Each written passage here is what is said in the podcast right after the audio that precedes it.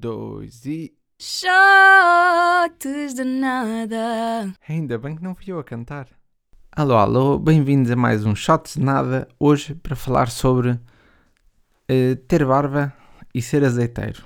Eh, antes que pessoas com barba me queiram já começar a tirar pedras ou giletes ou máquinas, depende do que é que vocês usam para a vossa. Ahm, eu acho que é meio azeiteiro ter barba, mas só para mim. Isto porque. Isto porque eu deixei crescer a minha nas últimas duas semanas. Isto aqui agora, para quem não me conhece, a barba de 3 dias na minha cara é preciso duas semanas. Ahm, e sempre como alguma coisa com azeite, fico a sensação que estou muito azeiteiro nos lábios. E, mesmo depois de limpar com o guardanapo, o meu cérebro não assume. Não faz tipo, olha, estás limpo. Não, não. Para mim, para o meu cérebro, eu estou com o bigode loiro. Não que eu seja, mas é mesmo de amarelo. Brilhante, reluzente, assim uma coisa mesmo pau.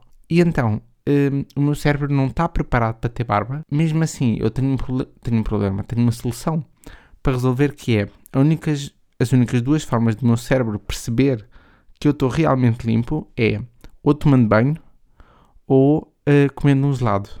Qualquer, qualquer uma das opções é meio chato, porque exige muito esforço da minha parte. Ahm, quer dizer, para o banho, para o gelado não, é só um prazer. Mas ainda assim, eh, mentalmente, dá-me mais trabalho a fazer este esforço para perceber que o bigode está limpo, eh, bigode, buço, barba, o que seja, do que fazer a barba. Para mim é mais simples ligar a máquina e fazer do que ter esta luta interna e sentir-me um pouco azeiteiro. E é por isso que eu eh, nunca tenho grande barba. Não é porque não posso deixar crescer ou não quero ou não gosto.